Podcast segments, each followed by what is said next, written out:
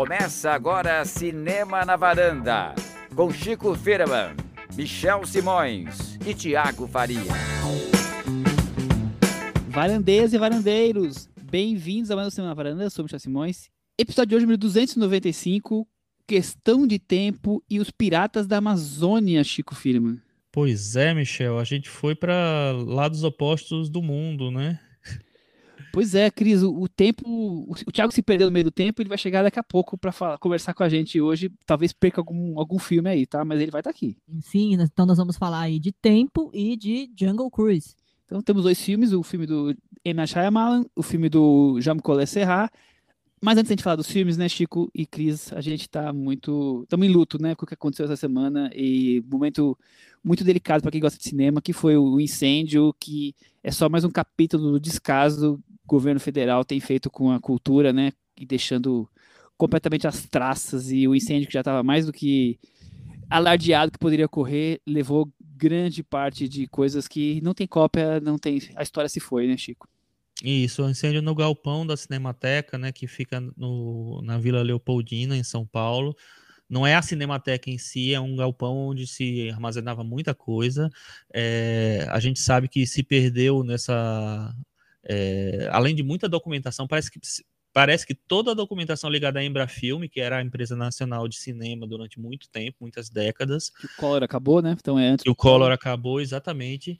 É, mas que financiou basicamente o cinema brasileiro durante décadas. Uma coleção que o André Sturm, né, do, da Pandora, do Belas Artes, tinha doado de películas que ele foi recolhendo ao longo do tempo, exibiu, teve, teve direitos, etc. Foi, e foi meio que adquirindo também uma coleção de 250 filmes que ele tinha doado para a Cinemateca, se foi também nessa coisa. E como você falou, Michel, é um descaso absoluto, assim, a, a Cinemateca não tem mais funcionário, né, os funcionários foram todos dispensados, não tem um, uma pessoa que, que comande, assim, se fez aquela cena da Regina Duarte durante um tempo lá, mas na verdade não tem ninguém que tome conta, e só mostra que o governo realmente não está nem um pouco interessado, o que faz todo sentido, na verdade, ele não está interessado porque é um governo que não, enfim, cultura. Não está interessado. Ele, não está interessado. Cultura para ele é qualquer coisa, sei lá, é, bo é bobagem, ou, ou, então é, é, instrumento de manipulação.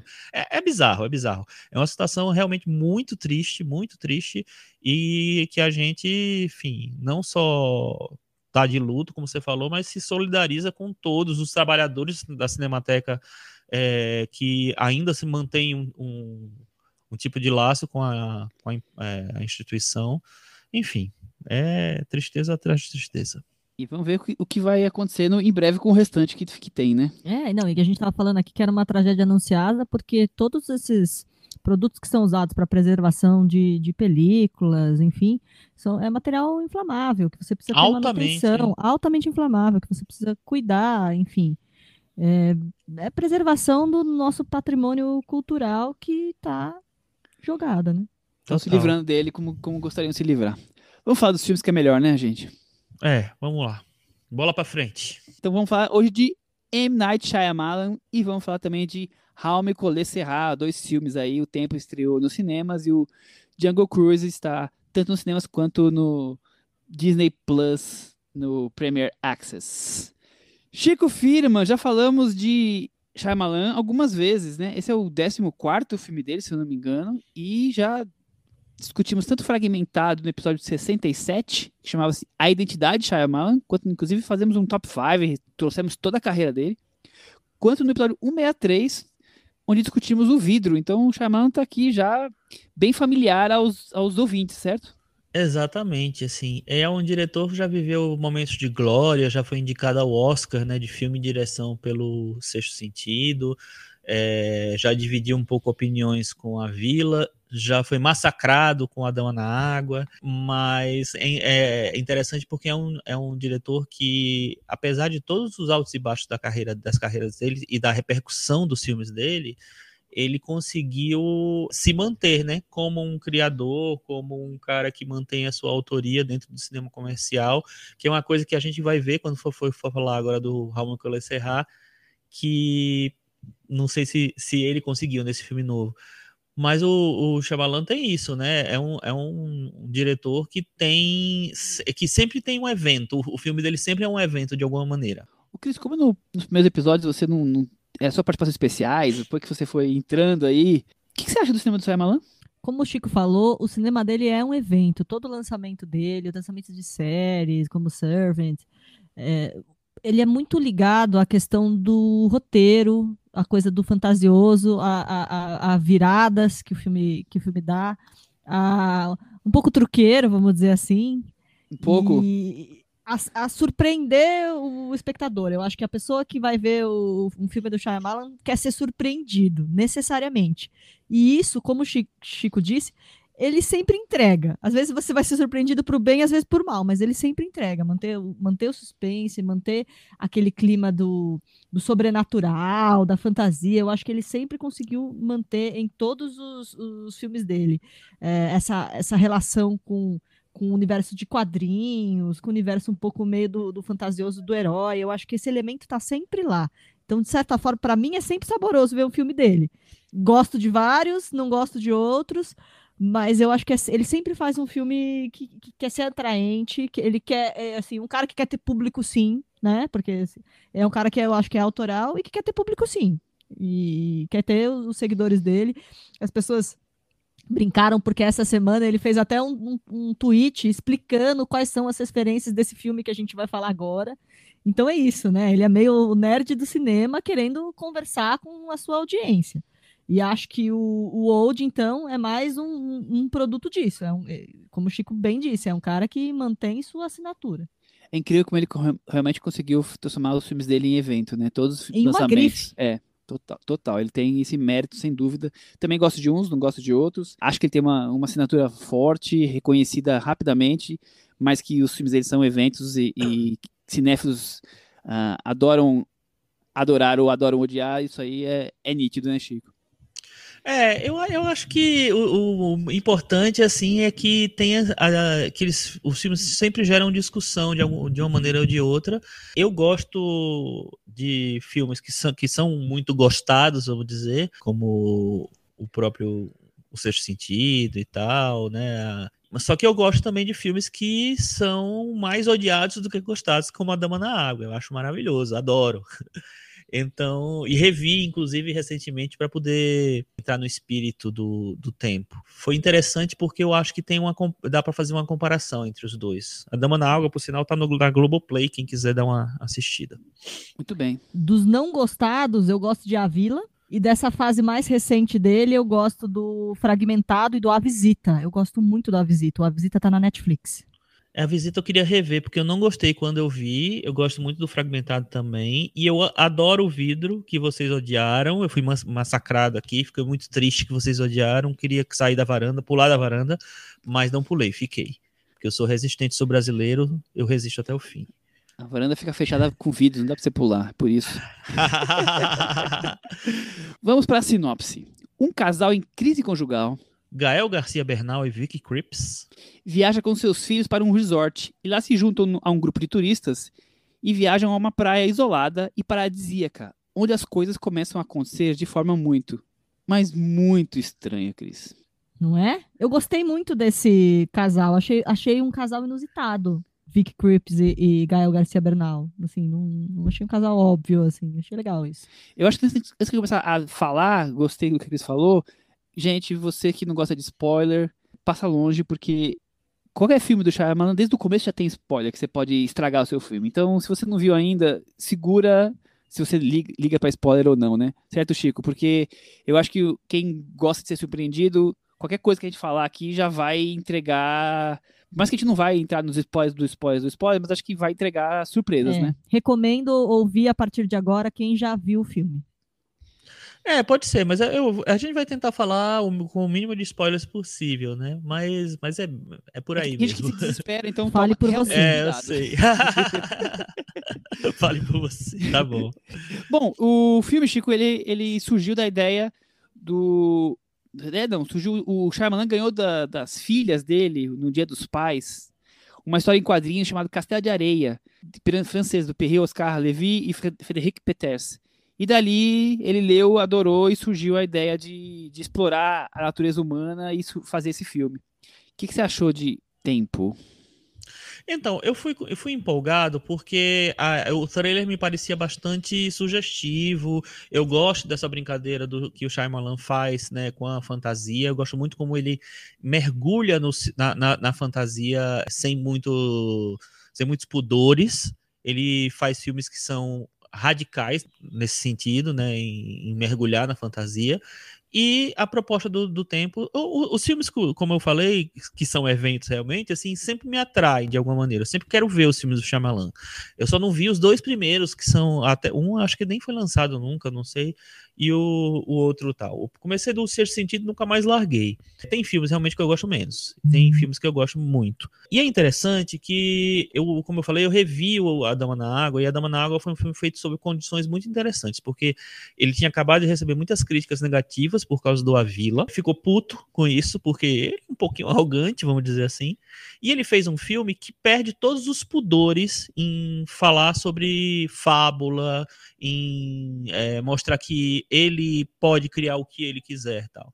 E eu acho, eh, acho que o tempo tem um pouco disso, ou muito disso, porque é um filme que é, lança essa proposta, a proposta que o tempo passa mais rápido nessa praia, onde, onde as pessoas vão. Não é spoiler porque está no trailer. Só que a maneira como ele aborda essa, essa, esse plot, né, essa, essa, esse ponto de partida, é muito interessante, porque ele lida isso com, realmente como se fosse uma grande perturbação no status quo, na, na vida e tal. E o filme todo ele fica meio perturbado a partir disso.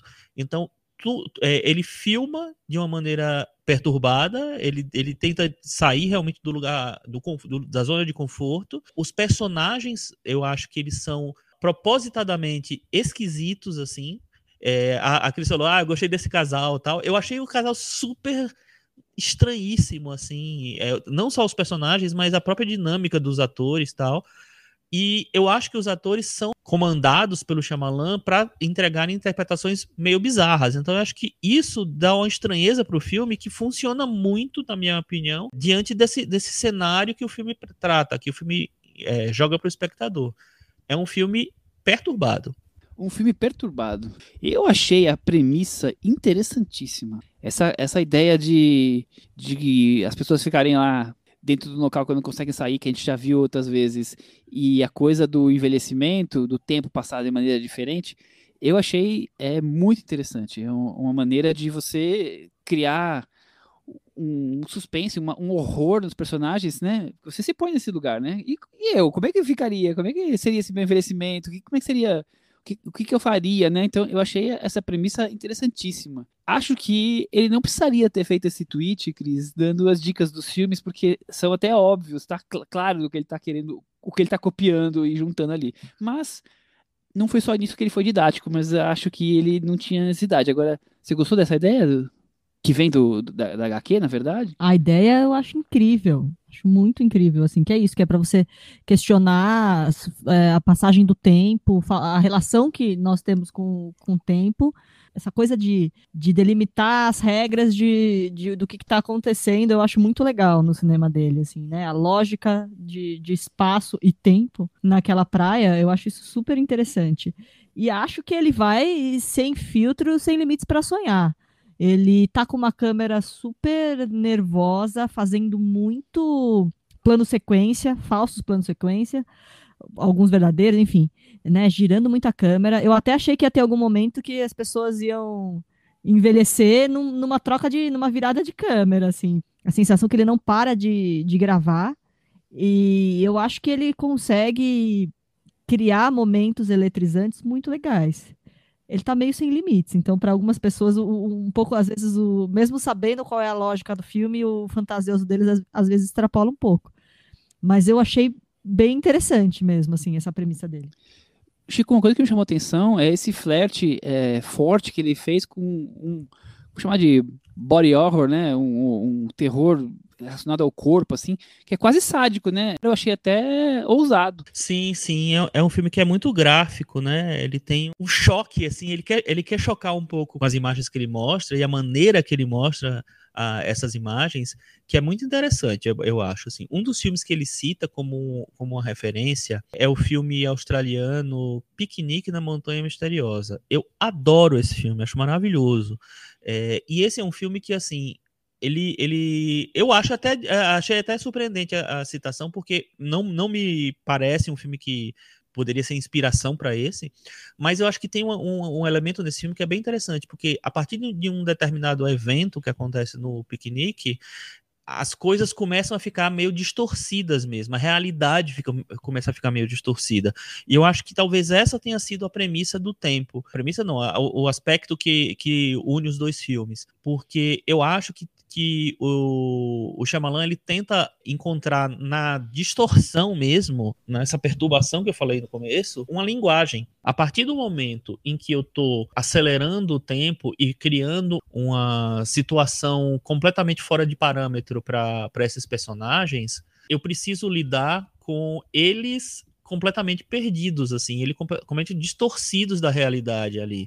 E eu acho que ele consegue fazer isso na maneira como ele filma, na maneira como ele monta, é, nas interpretações, porque assim, as interpretações me chamaram muito a atenção, porque em determinado momento eu achava que, gente, por que, que a Vicky Creeps, que é uma atriz boa, fez Trama Fantasma, fez outros filmes em que ela tá super bem e tal, ela tá nesse, nesse modo tão exagerado, sabe? A Thomasin Mackenzie, que faz a filha, tá também, é, sabe, num tom a mais e tal. O próprio Gael Garcia Bernal tá, tá meio afetado, meio esquisito.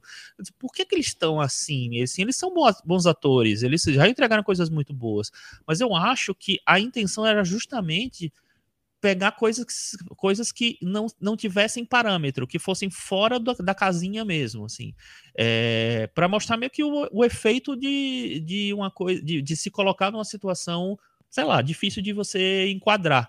É, e eu acho que isso foi o que mais me atraiu no filme.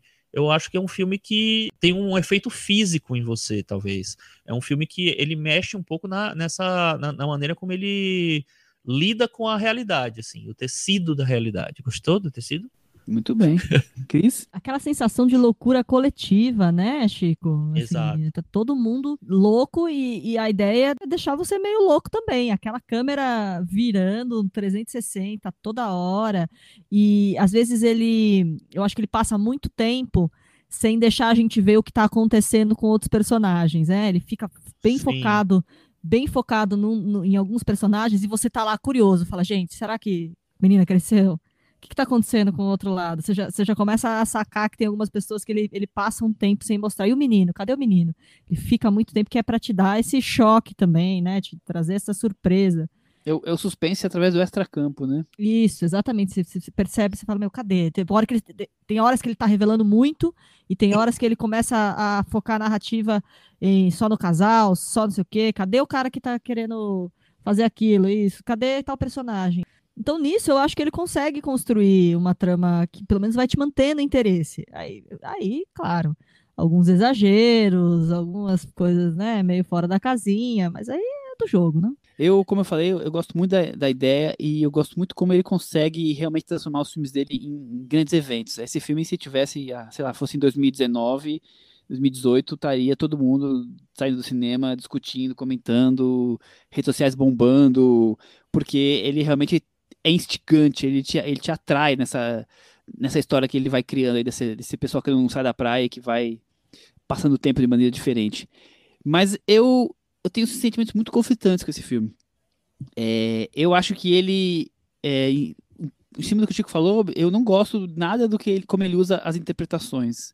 Eu acho que são que não são nada naturais, são sempre posadas, tá tudo muito ali no sentido figurado da imagem. Eu, eu não me agrada. Eu entendo, mas não, não me agrada. Também me incomoda muito o quanto ele usa de maneirismos do cinema dele.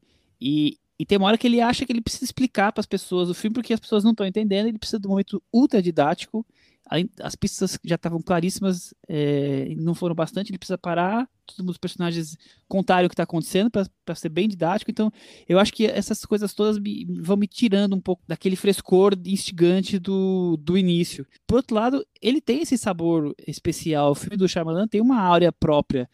E, e esse mistério me, me mantém conectado. Então eu fico realmente, realmente confrontado aí entre coisas que me desagradam bastante e coisas que me deixam ali interessados na trama, Chico. É, eu, eu acho interessante essa sua percepção, porque eu acho que vai ser uma percepção muito. que muita gente vai ter. Assim, e, e, de certa maneira, eu tive também. Porque tem, tinha coisas que eu, assim, que eu não entendia, que eu demorei para processar. Mas eu acho, assim, é, voltando a comparar com A Dama na Água, que eu acho que é um filme que ele toma decisões muito radicais, assim, porque ele meio que podia, porque, assim, o julgamento, assim, da, do, do Avila, que é o filme anterior, né, do, antes da Dama na Água, era muito de que ele exagerou, de que ele foi para outro lado, da maneira como ele abordou não era exatamente essa, de usar a fábula para isso e tal. E aí, no Andamos na Água, ele falou assim: eu pego a fábula, eu faço o que eu quiser. Eu sou o autor, eu sou o criador, e aí, beleza. Se você não comprar, ok, tudo bem. E, mas eu vou ser radical. Eu acho que no o tempo ele faz exatamente a mesma coisa. Ele é muito radical. Porque, assim, o, o a gente vem agora do, do vidro, do fragmentado, que por mais que sejam filmes que estão totalmente no, nesse universo do Shyamalan, são filmes que eu acho que estão mais, tem um modelo mais básico, mais fácil. O, o tempo não, o tempo é assim, pisei no acelerador e você que me acompanha, querido. É assim, entendeu? Eu também acho. É, então eu tô, eu tô aqui, é, o que eu tô oferecendo é isso tal. Eu acho muito interessante porque é uma maneira de reforçar a sua autoria dentro de um cinema comercial que, como eu, eu falei é, no começo e falo de novo, assim, a gente vai ver que o Jaume Collet-Serra, não sei se ele conseguiu fazer no Jungle Cruise. Eu acho que o Shyamalan, ele, ele hoje ele tem um, cada vez mais ele, ele ocupa um, um espaço dentro desse cinema comercial. Eu nem, nem digo que é blockbuster, porque eu, porque eu acho que ele não tá mais fazendo blockbusters absurdos, assim. Mas ele consegue ter um espaço de criação, de autoria, que eu não vejo outros é, cineastas terem. E isso eu acho interessante demais, assim, ele conseguir manter essas, essas rédeas dele é, em relação a, a, aos filmes, esse controle que ele tem, de uma certa maneira, entendeu? É isso, Cris? Ah, eu acho que é, que é isso, sim. É, numa reta final, esse filme me lembra um pouco um filme chamado A Cura, do Gore Verbinski, que iremos falar mais em instantes, que é o diretor do glorioso Piratas do Caribe enfim, mas como isso tem, vai, vamos tentar segurar, conexão, segurar a mão do spoiler, como tem um pouco mais a ver com a reta final do filme, eu deixo só no ar aqui essa referência. e eu acho interessante também uma coisa agora positiva, que como ele trata, ele trata não só a questão do envelhecimento, mas ele consegue trazer um confronto dos dos próprios demônios de cada personagem. Isso eu acho muito legal no filme. Cada um deles ali está de alguma maneira sendo confrontado com seus próprios medos, as suas próprias inseguranças, seus próprios problemas que estão clipsados por situações específicas que vou evitar aqui por causa de spoilers, o porquê que aqueles personagens estão ali naquele momento. Mas assim, eu acho legal essa, essa ideia que é um filme, um evento, um filme de suspense, de entretenimento, e mesmo assim ele consegue trazer essa coisa que cada um lida do seu jeito. Eu, eu acho que é interessante como ele pega essa. Que depois vai ficar mais claro, como você falou, bem didático realmente esse, esse momento, assim o vilão explica, né? Basicamente Nossa, isso. tudo. É, estamos explicando aqui o que está acontecendo. É, mas eu acho é, interessante você partir da, olha de novo, perturbação dos personagens, do que tira os personagens do, do, do da zona de conforto, do lugar comum, é, para você criar a partir dali também. Eu acho bem, bem legal isso, assim. O personagem do Rufus Sewell, é, que eu acho que talvez o que incorpore mais isso é muito transtornado, gente. É muito. Muito. É, é inclusive. É, exato. Eu, eu acho que, é, que é outra personagem que é muito boa, que faz a mulher que faz a esposa dele, assim, que é totalmente transtornada também, de outra maneira, enfim. É, eu não sei, eu acho que o, o, o, é um filme tão peculiar, assim, tão à parte mesmo, e ele quer ser à parte, que para mim eu acho que ele conseguiu o objetivo que ele queria, assim. Eu concordo com, com o Michel nesse sentido, assim, não é um filme que é limpo, que, tipo assim, é um filme, sabe, nossa, gostei muito desse filme, ele me entregou é, é tudo. Ele, ele, é, ele é muito, tem, tem muito ruído no filme, na comunicação dele com o espectador também. é, na própria, no próprio timing dele. Às vezes tem uma, umas partes que são mais estranhas e tal, muitas estranhas, inclusive. Mas eu acho que ele pretende essa, essa, essa, essa estranheza, né? Então, eu acho que para mim ele cumpriu a função. Vamos pro meta-varanda, Cris? Vamos. Eu vou começar dando 5,5. Eu vou dar 5,5 também. Eu vou dar 7. Com essas notas, tempo ficou com 60 e a praia está aqui dentro da, da varanda que foi se posicionado aqui. Lembrando que em breve a gente voltará para o tempo com a opinião do Thiago né, em outro episódio e a gente vai ver, ver o que é que ficou desse meta-varanda. Vai ser, uma, vai ser interessante isso. Muito boa, boa ideia. Vamos então para a segunda parte do episódio. Agora apresenta o nosso querido Thiago Faria, que faltou Olha quem parte. voltou. Opa, tô de volta. Bem-vindo, Thiago. Esse tempo é muito traiçoeiro. Eu trouxe o Thiago de volta. Eu tava sem tempo para a primeira parte do programa. Levou, levou o Thiago embora e trouxe de volta. Que bom. Thiago em breve fala sobre o filme do Shyamalan. Isso no segundo tempo de tempo aqui na varanda. Muito bom. Vamos falar de Jungle Cruise agora, o filme novo do Jaume Collet Serra, filme da Disney. O Jaume Collet Serra, meninos e meninas, já falamos aqui várias vezes. O episódio 37 foi a primeira vez, quando falamos do filme Águas rasas? Achei. Águas Rasas foi só no puxadinho, por isso que eu não estava achando aqui Ah. a lista de filmes do episódio. E episódio 117, falamos de O Passageiro. Aí sim foi o episódio, foi o episódio com o filme principal dele. Então já Entendi. falamos duas vezes, esse é o nono filme dele. Acho que a gente pode falar rapidamente se a gente gosta do Serra, hein, Thiago? Sim, pois é, os fãs da Disney deve- devem estar estranhando a gente abrindo a discussão sobre Jungle Cruise pelo diretor do filme, mas é porque é um diretor que é querido aqui da varanda. Eu queria que vocês explicassem por que ele é querido. O Chico, por que o Raume é querido? Em duas palavras, Lianisson. Duas- Ah, tá bom, Cris. Já resumiu tudo. Tem mais Olha, alguma coisa a dizer, Chico? Eu acho que o, o, o Raul Nicolas Serra ele tem uma, uma característica seguinte, assim, ele faz um cinema muito comercial, só que ele, eu acho que ele encontrou uma possibilidade de fazer um, um cinema de autor também dentro desse cinema comercial. Isso é muito raro. É, a gente vê filmes, os filmes dele têm temáticas que se dialogam entre si, é, e é um diretor que tem um- uma noção de timing, de, de do que é pop, do que, do que funciona, assim, muito grande, assim. Então acho que é um diretor que sempre traz coisas divertidas para os filmes dele e, e mostra isso. Será que essa barca continua por aí? Não sei. Mas é, mas é um diretor que tem um histórico que me agrada bastante. É, eu, eu diria que ele, ele faz cinema de gênero é, de uma maneira que, que te- tem um olhar pessoal, de alguma forma, porque não, não porque ele coloque questões dele no- nos, nos filmes, mas porque parece que filme a filme ele mostra que, que tem um, um domínio do, do gênero e que trata principalmente cenas de ação, suspense, de, de uma maneira é, vibrante, né? Ele, ele, ele se interessa muito por, por esses traços dos filmes e tenta dar uma força cinematográfica a eles. Imagina, imagina, cria, que esse né? seja, é, imagina que esse seja o, o traço principal do, do cinema do, do Raume, né? Que eu imagino que ainda vá se desdobrar em- de várias outras maneiras e até quem já considera o, o cineasta como um autor vai ter que ir mudando de opinião filme a filme, eu imagino. O próximo filme dele é, é um filme da DC, um filme de super-herói, então muita coisa vem aí. É, o Adão Negro, né? Muita tristeza, né? Porque isso aí é o comprovante de que ele deixou o ator fetiche dele, Liam Neeson, tá trocando pelo The Rock, né? Vai ser o segundo filme dele com The Rock, depois do Jungle Cruise. Sim, Não é Cris, eu, eu li que eles são amigos agora, eles se deram super bem, o, o The Rock defendeu a direção dele do Jungle Cruise, então vem aí uma nova parceria. Não, é- não é triste, Cris, porque The Rock é legal. É, então, vamos lá. Mas e os filmes deles juntos? Vamos ver. Michel, tem algum filme dele que é o seu preferido, que você destaque? Nossa, eu, eu gosto bastante do cinema dele, principalmente essa parceria dele com o, o nosso querido Liam Neeson. Eu acho que o cinema dele é bem eletrizante, assim, ele consegue fazer é, muito boas cenas de ação, eu, me agrada bastante. Agora, o filme dele que eu mais gosto é o Sem Escalas. Eu gosto mais do Desconhecido, e- Uhum. mas tenho um, um amor também muito grande por A Órfã. É, o Orphan, eu, eu não lembro se eu vi. Ah, com certeza você não viu, porque você não dá pra esquecer A Órfã.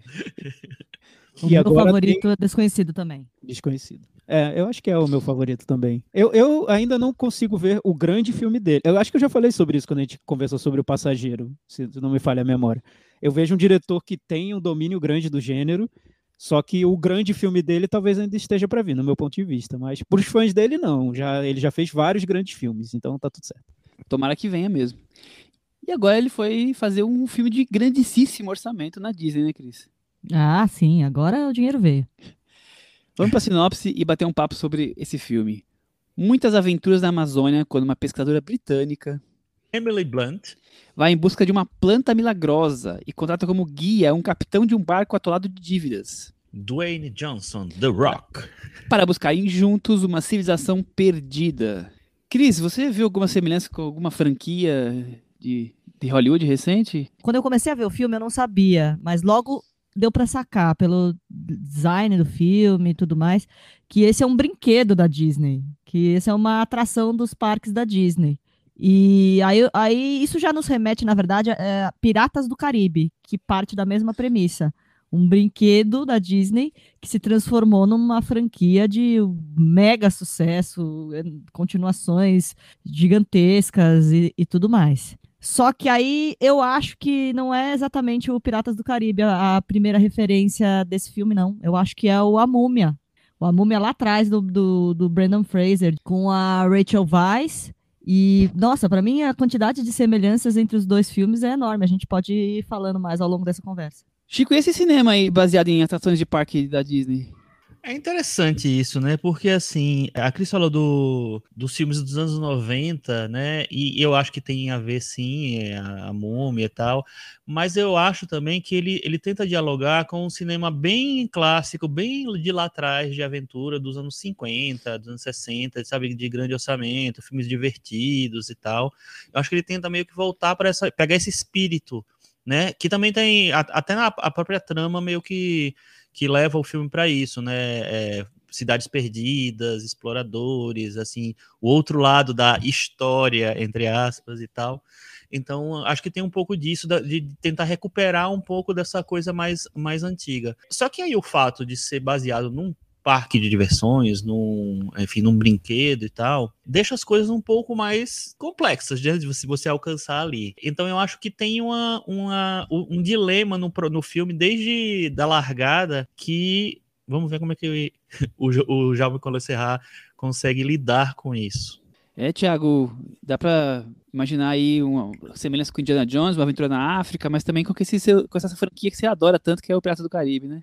É, dá para encontrar várias semelhanças. Eu, eu, concordo tanto com, com a Cris quanto com o Chico. Eu vejo traços de, desses filmes de aventura dos anos 90, também que, que na época já era uma tentativa de recuperar esse espírito das aventuras do passado e trazer para uma nova geração, mas é inegável que a franquia que conseguiu isso mesmo na prática foi Piratas do Caribe. E era uma franquia inspirada num parque de diversão. Então não tem como não ver uma vontade da Disney de repetir a mágica, né? Vamos tentar criar então agora uma nova franquia que vá repetir o sucesso do Piratas do Caribe. Para mim tá óbvio que é, que é essa a intenção principal do, do, do Jungle Cruise. E tudo bem, né? Pode ser, tá? Vamos ver se, se dessa vez vai também provocar todo esse fenômeno, porque o Piratas do Caribe é um desses fenômenos que vendo a distância é difícil entender, né? Como se transformou num sucesso tão grande, uma aventura é, em tese a moda antiga e inspirada no parque de diversão, virou um, um, um sucesso de bilheteria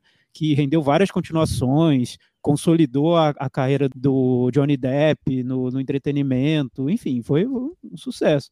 Então, a, acho que a, a, ideia é repetir Piratas do Caribe, sim. Eu, pessoalmente, eu detesto Piratas do Caribe. Eu sei que tem fãs, até entre cinéfilos, tem cinéfilos que vão lá e, e dão sangue para encontrar o valor do Piratas do Caribe como um cinema que, é, que traz o frescor das aventuras do passado e tem uma liberdade, enfim, lúdica e blá blá blá, que para mim não, não significa muita coisa. Eu acho entediante, mecânico e, e acho que com as continuações ele foi virando um monstrengo ali, que hoje eu não conseguiria ver continuações de Piratas do Caribe. Para mim é uma tortura. Olha, eu tanto do Piratas do Caribe que eu vi o primeiro só e abandonei. então, a minha relação também é um pouco parecida, assim. Eu vi o primeiro, eu não vi nem no cinema que eu fiquei com preguiça por algum motivo, sei lá. Eu, é um filme que eu veria no cinema, teoricamente, sem conhecer, né? eu vi, eu vi ele em DVD em casa, assim, e achei insuportável de chato. Eu acho que é um filme gigante, e, e os filmes dele são enormes, né, da, da série, tem quase três horas de duração, e são filmes que para mim não acontecem nunca. É um filme, é, filmes que não tem timing, que sabe, para mim o humor não funciona, nada funciona no filme para mim. Eu concordo com o que vocês falaram. Eu acho que é um filme que tem que falta alma para mim no, no Piratas do Caribe. E esse filme, Jungle Cruise, eu acho que em muitos momentos realmente ele, ele tenta recuperar alguns elementos do, do, do Piratas do Caribe, assim. Inclusive nos vilões mitológicos, né? Dando, enfim, que fica mexendo no, um pouco na, no baú do, do Herzog lá, porque o Aguirre é o Aguirre, do, do Herzog, né? É o, é o Aguirre, é o personagem principal do, do Aguirre, a Colônia dos Deuses, mas transportado para um, esse ambiente um pouco mais fantástico. Então acho que tem muitas, é, é, muitas semelhanças e não se nega essa, essas semelhanças. Quer-se realmente se chegar ali perto. Eu acho que o sucesso de bilheteria do Caribe está muito calcado no carisma do personagem, né, do, do John Depp, que acho que ele conseguiu atrair. Eu não vejo nada perto que esse filme consiga fazer com, com o que o Johnny Depp fez. Não sei se vai surpreender e ter uma vida tão longa quanto o Piratas do Caribe. Mas é, é como, se, como é uma coisa ligada à, parte de diversões, à fantasia, é, é, eles realmente embarcaram na mesma, na mesma fórmula de antes, né? Eu, eu acho muito, como todos eles falaram, que, é uma, que tem muito de, de Indiana Jones e do, e do Aventura na África, mas que bebe muito na múmia e tá ligado com o Príncipe Caribe. Quer dizer, você faz uma colagem disso tudo e apresenta um, um filme novo com com um parque antigo já, né? Um parque já bem consolidado, que se eu não me engano tem três ou quatro dias, então assim, todo mundo de alguma forma conhece. Agora, saiu um resultado bom, Cris? Então, eu também acho que a ideia era ter o mesmo sucesso do Piratas do Caribe, mas aí eu acredito que o Piratas do Caribe tirou o bilhete premiado porque o Johnny Depp conseguiu criar essa figura icônica que é o Jack Sparrow. Então, assim, deu, sorte. Isso transformou o Piratas do Caribe em um filme que é um algo mais do que um mero brinquedo de atração de parque. Eu também acho os filmes chatérrimos, longos, embarrigados. Mas é, é, é, muito carismática a figura do, do Johnny Depp. Eu acho que é um, é um personagem icônico do cinema. As pessoas, né, a fantasia dele, é, essa coisa dele ser meio baseado no Keith Richards. Não sei, ele conseguiu criar, colocar. Ele, ele é politicamente incorreto no, no, num filme da Disney. Então, acho que ele conseguiu trazer esse carisma. Que eu acho que é um, uma coisa que esse filme aqui não tem. Para mim, eu identifiquei um Ctrl-C, Ctrl-V da múmia mesmo. The Rock, para mim, tá no papel do Brandon Fraser. A Emily Blunt está num papel extremamente parecido com o da Rachel Weisz, que é essa pesquisadora inglesa, que é uma gênia, mas que não é reconhecida por uma indústria é, calcada em homens, né? Todo mundo só tem homens em volta dela. Então é nessa aventura de tentar desbravar. Lá atrás na múmia era achar a múmia, era achar o Imhotep, que agora virou o Dom Aguirre é, que ela uhum. consegue se destacar, que ela consegue se, enfim, mostrar, quer reafirmar o valor dela. E aí, para mim, chega, chega ao ponto de ter até a figura do, da válvula, do, do escape cômico, né? Que é o irmão. Tanto no, no, na múmia quanto nesse daqui, a gente tem um, um irmão meio perdido, meio engraçado. Então eu falei, nossa, é, é uma, é a estrutura do filme é calcada, é muito parecida com, com a múmia nem a múmia do Tom Cruise recente é tão parecida, porque aí vai muda completamente a dinâmica da, da refilmagem da múmia, né? É muito mais centrada na, na figura do Tom Cruise e não desse, desse tripé das, das três figuras. Ô, e Chris, eu acho que não funciona. E eu acho que não funciona. Ô, Cris, e, e, só lembrando que o The Rock, o primeiro filme do The Rock como ator, é O Retorno da Múmia. Verdade, ele faz o Escorpião Rei. E logo depois ele fez o filme O Escorpião Rei. Então, assim, tem mais uma volta ali, tem mais um elo que tem ali, que, que existe ali desde o começo. Então, eu acho realmente, assim, o filme tá. Ele se laça em várias coisas anteriores para poder se construir. Isso já eu já acho um pouco, um pouco complicado, porque o Raul Nicolas Serra é um diretor que ele parte, na maioria das vezes, eu preciso ver também se são todos, mas assim, a maioria das vezes dos roteiros deles são roteiros originais, ou se não são originais, são roteiros muito originais mesmo, sabe? Na, na temática, na, na coisa que ele, que ele trata, assim. Uhum. Isso, e como são roteiros, é, filmes que são teoricamente despretensiosos, ele é, se coloca numa posição de mais liberdade, assim, ele consegue é, realmente criar e investir nas cenas de ação, investir na montagem, são filmes muito ágeis e tal.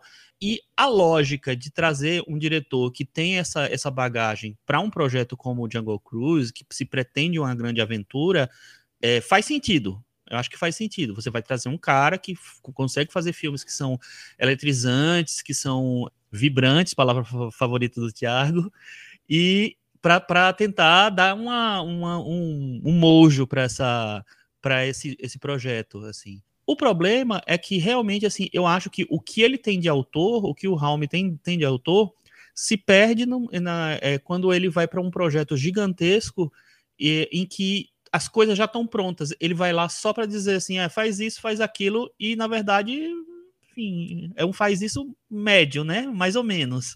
Então eu acho que ele ficou um pouco perdido ali, uma figura de decoração, talvez. Tiago, você viu o Robin passando por aí? Então, Michel, não.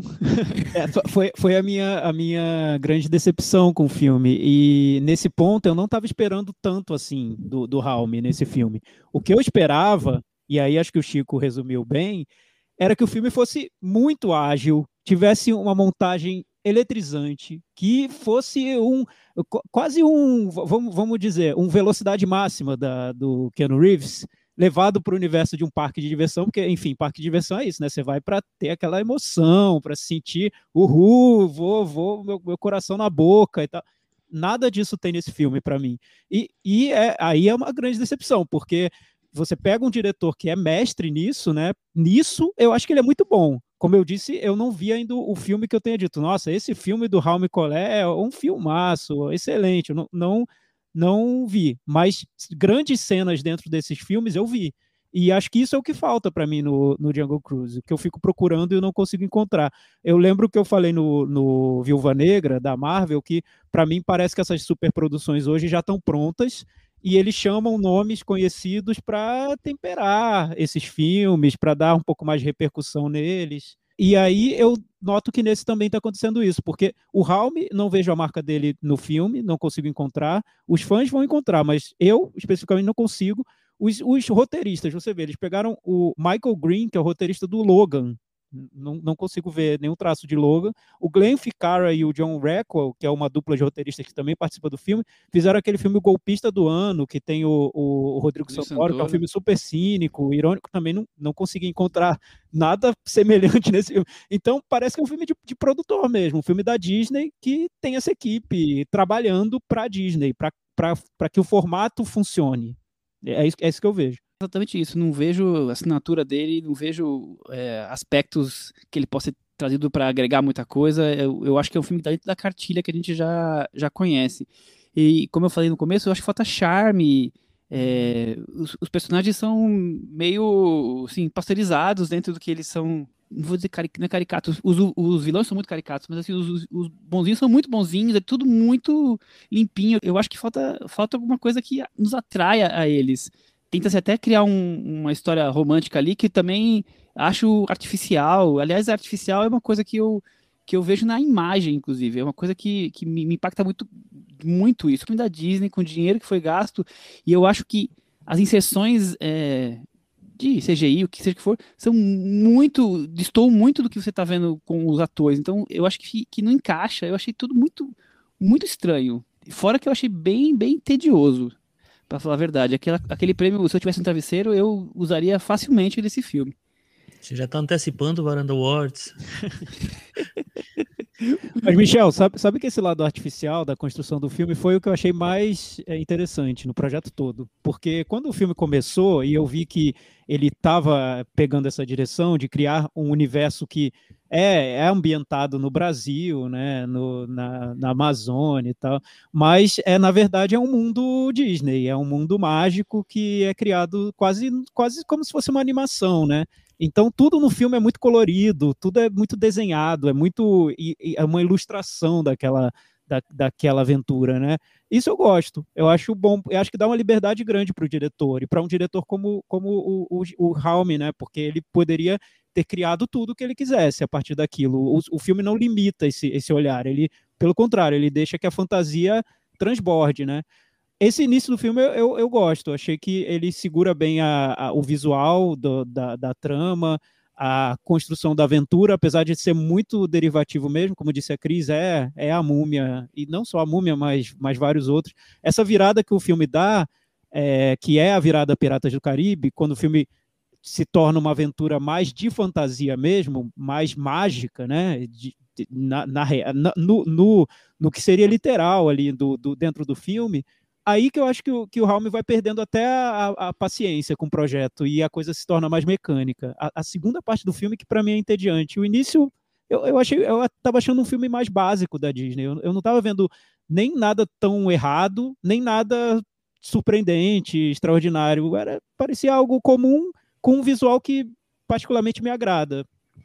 É, eu, eu concordo com o Tiago. Eu acho que, te, que, que enquanto aventura às antigas, eu acho que o filme ele começa bem, é, ele não está muito interessado realmente em ser uma coisa muito crível mesmo, é uma aventura por ser pura aventura mesmo, mas eu acho que as coisas desandam um pouco porque ele não consegue sustentar muito isso por muito tempo, assim. A proposta parece boa, a partida me parece interessante e tal, mas eu acho que nem o clima de filme a moda antiga eles conseguem recuperar e nem é, o interesse mesmo enquanto um produto atual. Eu acho que o filme fica meio que pelo meio do caminho acho que ele tenta se segurar também muito no carisma dos atores, principalmente Sim. o The Rock e a, e a Emily Blunt, que para mim também não estão péssimos no filme. Só que talvez não, não fa, talvez falte esse elemento da surpresa de um, de um, um personagem como foi o Jack Sparrow que vai acabar roubando a cena e segurando o filme inteiro e fazendo que, que o filme transcenda o que ele se propôs a ser. The Rock está fazendo o, o feijão com arroz dele, né? E Emily Blunt, eu queria saber a opinião da, da Cris, porque há pouco tempo a gente falou sobre ela e, e, a Cris tinha achado que ela tinha sido deixada um pouco de lado. Como ela tá nesse filme, Cris? Ah, eu também acho que ela já teve dias melhores aí, viu? Não sei, não tá bacana. Não, e aí, eu até esqueci de falar, tem mais uma referência à Múmia. Eu falei, não, deve ser uma homenagem ao filme A Múmia mesmo, porque tem aquela cena da Emily Blunt nas escadas, e ela tem aquela cena meio de luta nas escadas, e é uma cena muito famosa do A Múmia, em que a Rachel Weisz está pegando os livros na biblioteca, e aí ela anda com a escada super alto também. É a mesma coisa, procurem na, na, no YouTube que tem.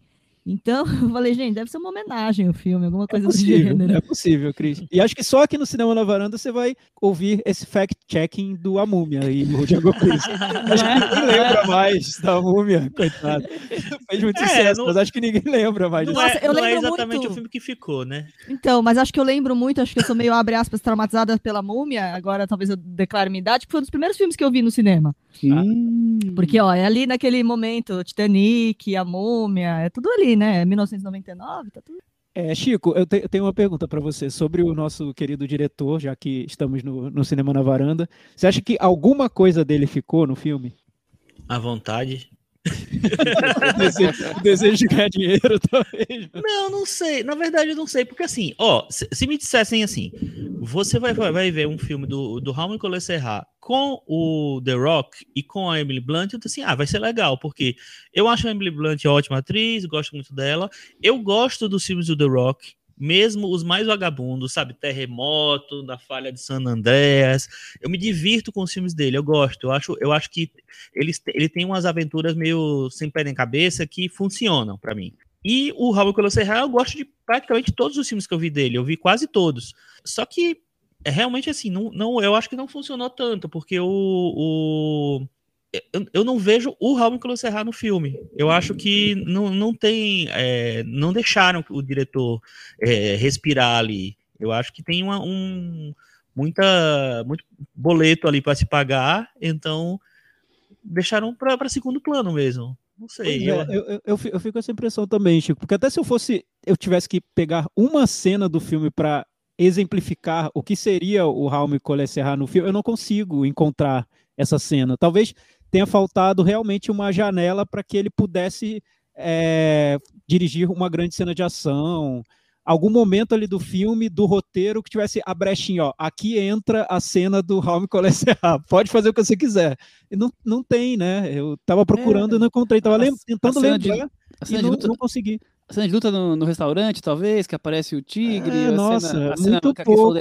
que é do começo. É, hum, é, é, muito pouco, é. é, muito pouco porque, porque a gente já viu dele fazer. E eu não vejo essa habilidade né? dele nas, de ação nessas cenas. Não consigo ver. O que eu vi no, no Passageiro, por exemplo, um filme, um filme recente dele que a gente comentou, que tem uma longa cena no filme que parece até que ele esquece do, do roteiro, de tudo, ele só quer filmar a ação, né? O que importa para ele é a ação. Nesse filme, não, não vejo, não, não encontro isso no filme. É, e um filme de, fantasia que devia ser criativo e vive calcado de cópia de outros filmes, eu, eu fico realmente muito decepcionado quando vejo. É, mesmo a, a, coisa da próxima de animação, né, uma coisa muito parecida com, com o Rio, né, é, até várias cenas aéreas, assim, mostrando como, como o Rio mesmo, mostrando a floresta, chegando no, no, no barco, é tudo é tudo assim, fa falta muita criatividade, é tudo o, o requintado, né? O resto de onteca, a comida francesa.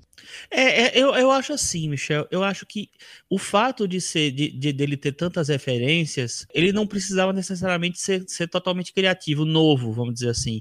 Mas ele precisava que oferecer co coisas concretas, mais sólidas. Eu não acho que ele consegue. Quando, quando entra a parte Piratas do Caribe, né, que o Edgar Ramirez volta lá, eu acho que cai numa, numa coisa genérica, sabe? Qualquer coisa ali que eu nunca vi no cinema do Raul Nicolas Serra. É, por mais que, que os filmes dele sejam populares, vulgares, tem, tem essa, essa coisa do, do filme B com estilo, vamos dizer assim, ele sempre tem uma, um, um diferencial ali. Para mim, nesse, ele, o filme começa interessante, a ideia é interessante no começo, e vai é, cada vez mais indo para um lado genérico que eu acho que tem a ver com, talvez, com o, o, cinema de parque de diversões mesmo, assim. Então, assim, eles tiveram um trabalho de trazer uns caras que já, já concorreram a vários M's, etc., para poder dar uma solidez para esse roteiro, só que eu acho que também não vai pro, não, não sai do, muito do, do, do, lugar. Então, eu acho que o, o problema maior para mim é, assim, ele não consegue realmente oferecer uma, um filme criativo visualmente ou interessante, assim, ele começa no, é, criativo no começo, mas depois ele vira uma coisa qualquer. E também não acho que ele se aproxima das grandes aventuras em que ele mira. Eu nem falo da Múmia, que eu não acho a Múmia uma grande aventura. Eu acho um filme mais ba basiquinho mesmo. Mas esses filmes lá dos anos 50, dos anos 60, dos anos 40, talvez, as grandes aventuras hollywoodianas, que eu acho que ele tem, tenta pegar esse espírito, ele é fraco para ele para para chegar nesse negócio, entendeu? Chegar naquele nesse objetivo. Eu também acho, Chico. E, e para mim, eu, eu, não me importaria nem, nem se o filme fosse uma onça correndo atrás do The Rock. Se fosse um filme ágil, com belas cenas de ação, dirigido como o Raul Nicolás Serra dirigiu o filme lá do Tubarão, o filme do Avião. Se fosse o filme da onça, por mim, beleza. É bem, Vou né? e assisto com gosto o filme. Mas faltou exatamente isso. É como se você tivesse trazido, sei lá, do, vou, vou, vou pegar um exemplo que o Michel gosta. Vou trazer do Paul Thomas Anderson, ó, vem Paul Thomas Anderson, mas você não pode colocar nada pessoal seu no filme, só, só filma aqui o, o parque da Disney. Olha só que, que, que per, perdeu uma oportunidade, uma bela oportunidade. Né? É. Eu, eu, eu, também é. acho que desperdício esse filme. Mas no né? caso, acho que é pior ainda, porque se chamar um diretor que sabe fazer cena de ação e não ter nenhuma cena de ação no filme, é, tá, tá, tá bom, né? Tá belo trabalho. É, e eu acho que assim, eu, eu acho que tem, tem, uma contradição justamente na, na, nesse convite ao, ao Raul Nicolas Serrat. Tipo assim, você tá chamando o diretor porque ele tem um nome nesse, nesse cinema pop, nesse cinema de ação, nesse cinema que tem um diálogo com o público grande, nesse cinema que tem um diálogo com as, com as cenas de ação, que tem espaço para cenas de ação. É um cara que tem um nome nisso. Por que, que você não, de, não deixa ele colocar, nem que seja um pouquinho da marca dele no, nesse filme, né? Você simplesmente adequa ele ao, ao produto, entendeu? Eu acho assim, é, essa é, é, uma lógica que a gente tá vendo nos filmes da, da Marvel, por exemplo, em vários filmes, enfim, tudo, tudo é Disney no final, né? De chamar autores, né? Autores de cinema pop mesmo e tal, mas e, às vezes não dão o, o espaço para o cara dar uma personalidade para o filme. Então ficam filmes assim que eu acho que são genéricos. E esse filme, assim, nem é um filme que eu odeio. Eu não odeio o filme. Eu acho que tem momentos legais, interessantes e tal. Não, eu não sofri. Teve uma hora que eu sofri, sim. Mentira, Vini. É, ah, bom. A, a teve segunda, uma hora que eu sofri. a segunda parte eu dei uma sofrida, viu? Eu dei uma sofrida. Mas foi de leve, porque o filme podia ter três horas, né? Sempre pode piorar, no caso. Não, sempre mas pode não. piorar, com certeza. Não dá ideia, gente. Não dá mas, ideia. mas eu acho assim, eu acho um desperdício, sabe? É, eu achei, eu achei um grande desperdício mesmo. É só, é só isso, só, só decepção. É, é, isso. Ah, chamaram para ter o nome do Raul Nicolás Serra. Para mim também é estranho, né? Eu nem acho que seja um nome ainda tão estabelecido, tão forte. Não sei, não entendi. Vai entender, né? Vamos para meta varanda? Cris Lume. 3,5. Eu vou dar 3,5, Thiago. Eu vou, assim, eu achei mais simpático que vocês, nota 4. E você? eu achei mais simpático, vai dar 9, 10, não, vai ter 7, não, vai dar 4. Mas eu vou dar 4 também. Com essas notas, o filme Django Cruise ficou com 38 no Metavaranda e afundou no meio do rio Amazonas. Pois é. Vamos, né? Ele vamos seu, tuba, pro... seu submarino. Não, e, e vamos torcer para o né? filme da Marvel, de, não, o filme da DC, do Raul Nicolás Serra, ser um pouquinho melhor. Acho que a gente falou pouco disso, né? Que afinal de contas nós estamos em Porto Velho, com a Emily Blunt falando obrigada. É. É verdade. É, Deixa né? pra lá, né? Todo mundo falava, falava, inglês em Porto Velho em 1916 é. e Mas submarinos é... atravessavam o Rio Amazonas. Mas Vamos essa lá. parte eu achei simpática, porque é, isso, é justamente, é justamente é aquele, aquele, aquela referência àqueles filmes, aquelas aventuras antigas de Hollywood, que não tinham nenhum compromisso em, em ser fiéis a, a, qualquer tipo de verdade, de, enfim, de coisa que existe mesmo. Tal. Eu acho que é tudo muito jogado. Aquela, essa parte eu achei simpática até. Enfim. Que bom. Vamos falar de filme bom, vai? Vamos falar do momento Bela da Salacarte, Swiss Stream, nosso parceiro, focado em cinema alternativo. Toda semana estamos aqui destacando um grande filme do cardápio, de clássicos, filmes cults. Vocês sabem que a assinatura custa R$ 9,90 e que se você for assinar pela primeira vez, você usa o código profissional Varanda Mês, tudo junto, e você ganha um desconto de 50%. Estamos em época de Olimpíadas, né? Tá rolando, então a gente resolveu fazer alguma escolha de em referência a isso, né, Thiago Faria? Qual o filme da semana e por que assisti-lo? Exatamente, Michel. O filme da semana é um dos filmes da minha vida, assim, que eu mais gosto, coloco sempre no meu top 10 ou top 20. Eu vi há uns 20 tantos anos numa mostra de cinema, adorei o filme. E era uma mostra de cinema do diretor, então quando você já está ali assistindo a vários filmes de, de, de, de, de uma mesma pessoa e chega aquele que para você é o. Você acaba encontrando aquele que parece ser o grande filme, a obra-prima. Foi, foi, o caso para mim, mas desde então não tinha revisto. Agora eu revi e continuo, mantenho minha opinião. Só que eu não vou revelar qual é o filme, porque essa é a função do nosso querido Chico Firman. Qual é o filme, Chico? Era uma vez em Tóquio, de 1953, dirigido pelo Yasujiro Ozu. É o maior clássico dele, o filme mais icônico dele, né? Icônico tá tão na moda, né, Cris? E é justamente o que esse filme é. Um dos grandes filmes do cinema japonês como um todo e um filme que está há muitos anos na lista, nas listas de melhores filmes de todos os tempos. Então, eu acho que é um, é, primeiro, assim, se você, cinéfilo, não viu até agora, tá marcando bobeira, tem que assistir hoje, inclusive.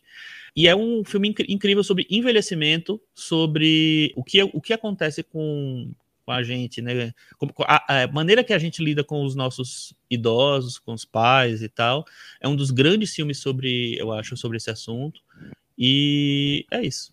Muito bem. É um maior clássico do Ozu. Acho que a gente nunca tinha mencionado o Ozu aqui. Nossa, e a referência. Pecado, hein? É, pecado, hein, Michel? Um erro, né? Finalmente estamos preenchendo essa lacuna. Era uma vez em Tóquio, já que as Olimpíadas estão lá em Tóquio, né, Cris? Pois é. Então, nada mais justo que a gente trazer esse. esse um, é considerado em muitas listas um dos 10, 20 melhores filmes de todos os tempos, assim como o Thiago coloca.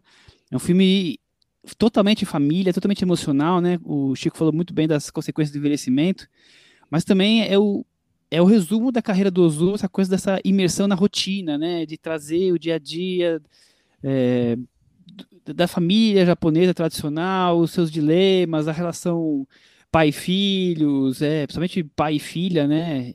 Aqui, no, no, caso, acaba se destacando a Nora, na verdade, né? Mas assim, tem toda a relação com os demais filhos. O filme é inspirado no, num filme do Leo McRae, que é o A Cruz dos Anos, de, diz que, que se baseou nele, mas trouxe para uma realidade dessa coisa da cultura japonesa, mas é, é muito forte na coisa realmente emocional e, e de mostrar é, o quanto cada um, no final das contas, pode realmente demonstrar o que sente, o, o, quanto se preocupa, o quanto vai se doar pelo outro, e outros que deveriam talvez estar tá ocupando esse papel não vão fazer isso porque tem outras prioridades. É, então eu acho que é um filme realmente essencial e imperdível e que ciné cinéfilo tem que ter assistido já. É, e, é, e, é interessante essa, essa questão que você falou do, de ser um resumo da carreira do Ozu, porque ele realmente tem todos os temas, tem todos os formatos, vamos dizer ali, e tem dois dos atores que com que ele mais trabalhou na vida, que é o Shishu Ryu, que faz o, o pai, né, o, o, patriarca da família, e tem a Setsuko Hara, que é que faz a Noriko, que é a, a, a, Nora, que é uma atriz que estrelou vários dos filmes do Ozu, inclusive os dois estrelaram pai e filha, né, que é o outro do um, outro grande clássico do Ozu também. Então, assim, tem muitos elementos para se conhecer o que é o Ozu. O Ozu, como o Michel bem falou, é o cineasta do cotidiano, é talvez seja o, o, grande cineasta do cotidiano. Os filmes dele parecem muito em si, parecem que são do mesmo universo, não universo compartilhado Ozu. E mesmo eles sendo muito parecidos, eu acho que são filmes que são tão deliciosos de, de, de assistir que tá sempre se renovando para você, para mim. Teve uma época que teve uma amostra do Ozu é, no CCBB, eu vi muitos filmes do Ozu assim, e nossa, eu fiquei queria ver o filme do Ozu pro resto da vida, sabe, o tempo inteiro. É um grande cineasta e acho que vale demais conhecer o Era uma vez em Tóquio. Eu vi também numa mostra do CCBB e foi essa sensação que eu tive. Quando terminou a mostra, para mim poderia ter só filme do Ozu que eu ficaria feliz. Assim, você vai, você vai entrando no mundo, né? E não é só um mundo temático, porque ele realmente é o diretor de temas da família, do cotidiano, da casa, das relações íntimas. Só que é muito é, o jeito de filmar, né? A, a, o ritmo dos filmes, a maneira como ele olha para os personagens, isso é, a, encontra uma, vai encontrando uma ponte de filme a filme. E ele fez muito filme, né? O, o era uma vez em Tóquio de 1953, ele já estava filmando no fim dos anos 20. Ele tinha dezenas de filmes antes do, do Era uma vez em Tóquio, e depois do Era uma vez em Tóquio, ele fez mais oito filmes. O Era Uma Vez em Tóquio já é o, o, filme da maturidade dele, o estilo dele já está totalmente Exato. consolidado, ele já está dominando aquilo de uma maneira que, que, já não tem nenhum sinal de afetação, porque já é o mundo dele, já é a maneira como ele filma. Então, para quem chega no cinema dele pelo Era Uma Vez em Tóquio, pode até parecer menos do que é, porque é uma construção longa para chegar até aí.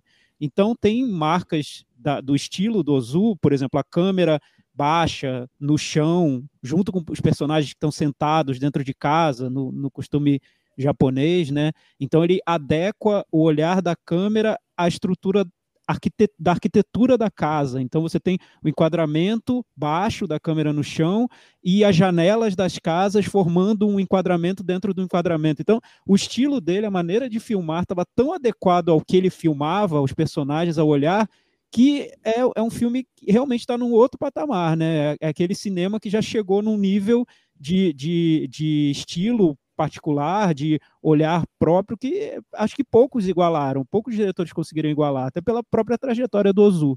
Então, é, é realmente é, um, é, é um, uma joia mesmo, um filme maravilhoso. Exato. Recomendadíssimo aí o filme do Bezat Alakart. Isso, e só queria dizer que em 2013, outro grande cineasta japonês, o Yoji Yamada, refilmou esse filme, atualizou algumas questões, que é um filme chamado Uma Família em Tóquio. Eu queria pedir para o André Sturman para jogar lá no Belas Alacarte também, porque é um filmaço também, é muito bom. E, e foi muito homenageado o Ozu, né? O, o, o Koreeda homenageou o Ozu especificamente, porque, claro, o Ozu virou um símbolo que está no cinema japonês de qualquer maneira, né? Sempre que se filma cotidiano, tem Ozu. E não só no cinema japonês, você tem no, no cinema do, do Eric Romer, no cinema do Sang-Soo, enfim, tem o, o Ozu lá. com o Café do Mier. É, tem. E, mas, mas muitas vezes as, é, os cineastas fazem homenagens específicas ao Ozu, né? Falam, ó, esse é o meu filme que é pro Ozu. E aí você tem o, o filme, o Coreia tem um dele, enfim, vários cineastas têm. Isso, isso é também muito interessante. Verdade. Muito bem, vamos então pro puxadinho da varanda, Cris Lume Hum. E aí, você me traz um tema? Eu? É. Eu assisti nesse. Ó, o Thiago já me fez tantas recomendações aqui, então eu vou fazer uma recomendação para ele.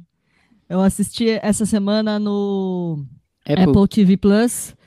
Watch the Sound. É, Mark Ronson explica como várias, várias coisas acontecem no mundo da indústria musical. Acho que o Thiago não é tão fã do Mark Ronson quanto eu, mas eu achei muito interessante a premissa dele, porque ele vai tentar explicar o que, por exemplo, é autotune, o que é sampler na indústria, como isso é, enriqueceu a indústria. E aí ele recorre aos amigos dele. Assim, eu, eu se for recorrer aos, aos meus amigos, nós vamos gravar aqui Cinema na Varanda. Ele, ele vai falar com o Sean Lennon, vai falar com o Paul McCartney, vai falar. O, a- o primeiro episódio abre ele explicando como ele compôs Shallow da Lady Gaga. Então, é nesse nível que ele trabalha. Então, eu achei bem interessante. assim, Vou, como- vou ver, vou ver, Cris. Tá É na bem minha legal. lista já. Eu já tava de olho e, e vou assistir em breve. É, É- assim, é um pouco É uma personalizado. série, então. É uma série, eu achei que ia ser um documentário só, é uma série sobre vários desses fenômenos da indústria musical. Como é que nasce o, o sampler, como é que nasce o, o que é o autotune. O Mark Ronson tem um, um, um TED, o TED no YouTube, dele falando um pouco sobre essa cultura do sampler, qual que é a origem.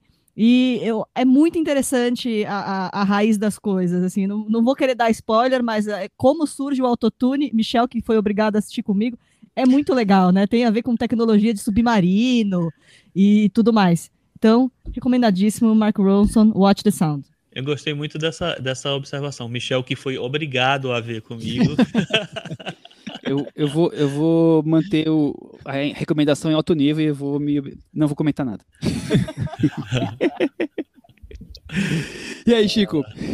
Eu vi essa semana, eh, já fazia tempo, né? Na verdade, essa semana foi lançada na Netflix um- uma versão, um episódio especial de uma hora que dá para chamar de filme, talvez, é, da série Kingdom, que é uma série coreana, de, que é uma série de época, mas é uma série de zumbi também ao mesmo tempo. Então, eles têm duas temporadas na Netflix, são temporadas curtas de seis episódios por temporada, e eles lançaram agora um, um tipo um episódio especial que eles estão chamando assim, mas é um filme, né? Uma hora e meia que conta um pouco, é, é um- é quase um prequel da série. É quase não, é um prequel da série. Mostra um pouquinho como surgiram os zumbis, porque é uma série coreana de época e de zumbis. Então, eu achei, eu não, não tinha assistido, como eu queria ver o filme, eu terminei tendo que ver a série para poder ficar por dentro um pouco, né? E eu marquei bobeira, podia ter visto antes. É uma série muito interessante porque ela se passa num período ainda impe- imperial da Coreia e ela tem é, muitas intrigas palacianas, bastidores de poder, jogos de poder, e com esse surgimento de zumbis na, naquela, né, ne- nesse cenário. Então é uma coisa que, que já chama atenção pelo contraste, e o, o- a série tem um texto muito interessante, muito bom mesmo. Eu, é baseada num, uns contos né, de, um, de uma escritora, se não me engano, e eu acho que ele, ele dá muita conta. E o filme, que é o Ashen of the North, Ashen é uma das personagens novas que surge no finalzinho da, da temporada 2 da série, eu acho que ele consegue segurar bem a, bem a onda assim. Então, acho que quem gosta de cinema ou, ou de audiovisual, né, de fantasia, vai ter um material muito legal no Kingdom. Muito bom ver a série e ver o, esse episódio especial, esse filme. Estreou na Netflix também um documentário que é o Cinema Novo. É um filme de 2016 que é do Eric Rocha, né? E que relembra vários, vários filmes e vários cineastas muito importantes para a construção do cinema brasileiro, principalmente dessa, nesse período do, do cinema novo. Glauber Rocha, tem Nelson Pereira dos Santos, Leon Richman, Joaquim Pedro de Andrade, Cacá Diegues. Então tem vários é, cineastas e vários filmes e a gente tentando é, reconstruir esse período que é o período de ouro, vamos dizer assim, do cinema brasileiro. Então vale a pena conhecer o filme. Eu gostei bastante quando eu vi. E para quem é ouvinte da varanda desde os primórdios, nós falamos sobre o cinema novo no episódio 47, mas será o Benedict. Foi tema aqui. mas será o Benedict é um dos, dos mais clássicos. Clássicos. E aí, Thiago?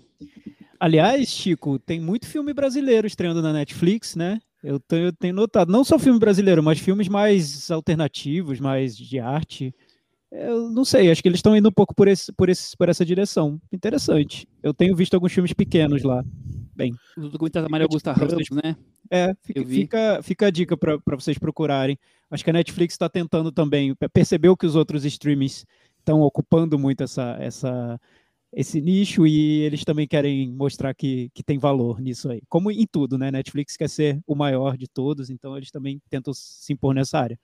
Bem, vou falar sobre um lançamento de um outro canal, de um outro streaming, que é, que é a MUBI a MUBI colocou no catálogo vários filmes da, da diretora húngara Marta Mesaros, que o Michel já recomendou aqui no, no podcast, com bastante entusiasmo. E, e acho que por isso que eu falei, ah, vou priorizar então, já que pô, é tão raro o Michel vir aqui e falar, assistam ao filme, aos filmes dessa pessoa. Aí eu fui, vi todos, e agora a MUBI colocou justamente o filme mais conhecido dela, que é um filme chamado Adoção, do, do, que ganhou o, o Leão de Ouro no Festival de Berlim então, olha aí, Kanye agora tentando recuperar o tempo perdido com filmes de mulheres. Berlim já estava dando o Leão de Ouro lá Urso, nos né? anos Urso. 70. Urso de Ouro. Urso de Ouro. É, lá nos anos 70. Né? Em 1975. E o legal desse filme, além de ser um filme muito bom, eu, eu realmente acho. De, vi, vi, todos esses filmes dela que colocaram na Bub, e esse eu acho que é o, que é o mais completo. Eu, eu, eu se fosse recomendar um filme dela para alguém, eu recomendaria esse mesmo. É o mais conciso, tá tudo lá sem, sem, sem muita sobra. É, é, é o olhar dela de uma maneira mais compacta, e, eu acho que, que, é, que é o mais forte mesmo. Mas o que, o que eu achei curioso nesse filme é como ele é atual e, e até ele vai além, vai, vai à frente do, de outros filmes produzidos hoje em temas que estão muito em alta hoje mesmo. No caso, a condição da mulher, no a personagem principal é uma mulher de 40 e poucos anos, então ela está querendo adotar, mas enfrenta uma série de, de questões ali na sociedade, ela vive sozinha e, e, sofre um preconceito, mas é um preconceito velado, ela não, nem sabe um pouco como lidar com isso, e outras garotas, as, é, outras mulheres, garotas adolescentes, tentam encontrar nela um, um, um, uma, um, um ponto de contato para resolver questões que a, a, sociedade também mascara em relação às mulheres. Então, um filme com um, um olhar feminino muito forte, claro, dirigido por uma mulher, mas que vai, toca de uma maneira é, precisa mesmo em, em, temas que ainda são, são muito, tão muito urgentes hoje. Então, tá, tá aí pronto para ser redescoberto. Esse filme especificamente, eu acho que pode ser, ser muito forte para a geração de hoje. Muito bom. Eu gostei é... bastante quando eu vi também esse filme, acho, acho bem legal. Esse eu não vi ainda, mas em breve verei. Aproveitando que eu estou aí várias madrugadas, né, Cris, acompanhando as Olimpíadas, eu quis tentar trazer um filme ligado ao tema. E na quinta-feira estreou naquela plataforma que é uma união de algumas distribuidores independentes chamada Cinema Virtual, dos filmes que seriam para o cinema, mas com a situação do cinema estão indo tudo para esse, esse streaming, que é você paga um, um aluguel pelo filme, né? um filme chamado Nádia Borboleta, que passou na Mostra de Cinema de São Paulo, mas foi lançado como Vida de Campeã, que é sobre natação, sobre Olimpíadas, é, é, mostra mais o quase que um documentário acompanhando o cotidiano de, da, dessa nadadora treinando, participando da Vila, Vila Olímpica. É, é um pouco festinhas. mais do que isso. O filme se passa em Tóquio 2020. Sim, assim, sim. falsamente, mas ele, ele já projetava ela eh, pré-pandemia competindo em Tóquio. Exatamente. Então, eu acho que o um filme legal que ele consegue trazer um pouco mais desse, desse universo além da, da coisa da superação que a gente encontra muitas vezes em esportes, né? Eu acho que ele mostra um outro lado do, do drama do, dos nadadores e dos atletas de maneira geral. E ele tenta mostrar um pouquinho de como é o cotidiano do atleta fora da competição. O que, que acontece ali, um pouco do, da concentração, do tédio, da relação entre os, com os outros atletas, a, a, a vida na Vila Olímpica, que é uma coisa que os atletas estão falando que estão sentindo muita falta nessa Olimpíada, porque você não pode trafegar do mesmo jeito, com a mesma liberdade, aquela coisa de você conhecer as pessoas dos outros países não está tendo a mesma integração por causa de toda a questão da pandemia. Então o filme tenta trazer um, um, um pouquinho desse clima. Isso aí, então fica mais essa recomendação. E vamos para o grande finale, Chico Firma. Cantinho do ouvinte. Com o Thiago Faria. Cantinho do ouvinte dessa semana, o... teve vários comentários lá no blog cinemanavaranda.com. Isso é muito bom, nossos ouvintes ouvindo nossos apelos para deixar comentários. Mas antes dos comentários, Michel, eu queria saber qual é o metavaranda. Temos metavaranda dos temos, ouvintes dessa semana? Temos sim. Como temos ele ficou, sim. então? Pois é, passar falamos de Um Lugar Silencioso 2 e de Ar Condicionado, filme da Angola.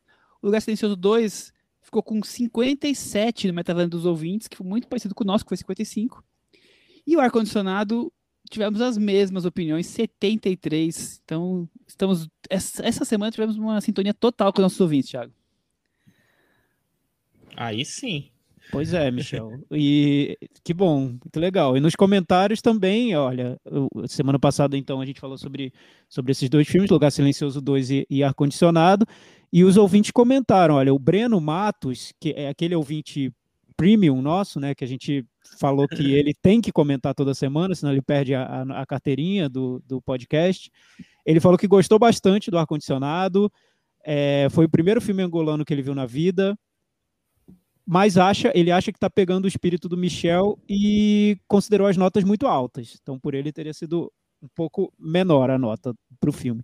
Já um lugar silencioso dos dois, eu fiquei decepcionado, mas entrei numa crise existencial para saber se foi comigo por não abrir meu coração ou com o filme, porque eu gostei bastante do primeiro na época que vi. Acho que o segundo agora tem a mesma pegada, mas eu já não, já não curti tanto assim. Minha visão sobre ele foi bem parecida com os comentários que o Chico fez, com mais algumas ressalvas, mas de qualquer forma não seria uma nota negativa. Então ele se decepcionou um pouco com Lugar Silencioso 2. E ele fez uma pergunta pra gente. O que vocês acham de O Exorcista, meu filme de terror favorito? E vocês sempre citam quando falam de lançamentos do gênero, mas nunca comentaram especificamente sobre esse filme. Então, o que achamos sobre O Exorcista? A gente sempre cita, é?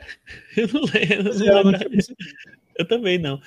Olha, sinceramente, assim, eu não sou um dos maiores fãs do Exorcista. Não que eu ache ruim, eu acho um filme que tem muitas coisas legais e tal. Mas se eu fosse fazer uma lista dos meus filmes favoritos, o Exorcista não estaria neles. E olha que eu consegui ver é, no início dos anos 2000 ele teve uma versão do diretor com algumas cenas que tinham sido cortadas, que foi exibida no cinema, né, e tal. Eu vi no cinema e nem assim eu consegui me, me envolver tanto quanto eu queria no Exorcista. Mas eu tem coisas que eu acho muito boas no filme. Então, é um filme que eu gosto, mas ainda estou precisando ter o amor que eu, que eu gostaria de ter por ele.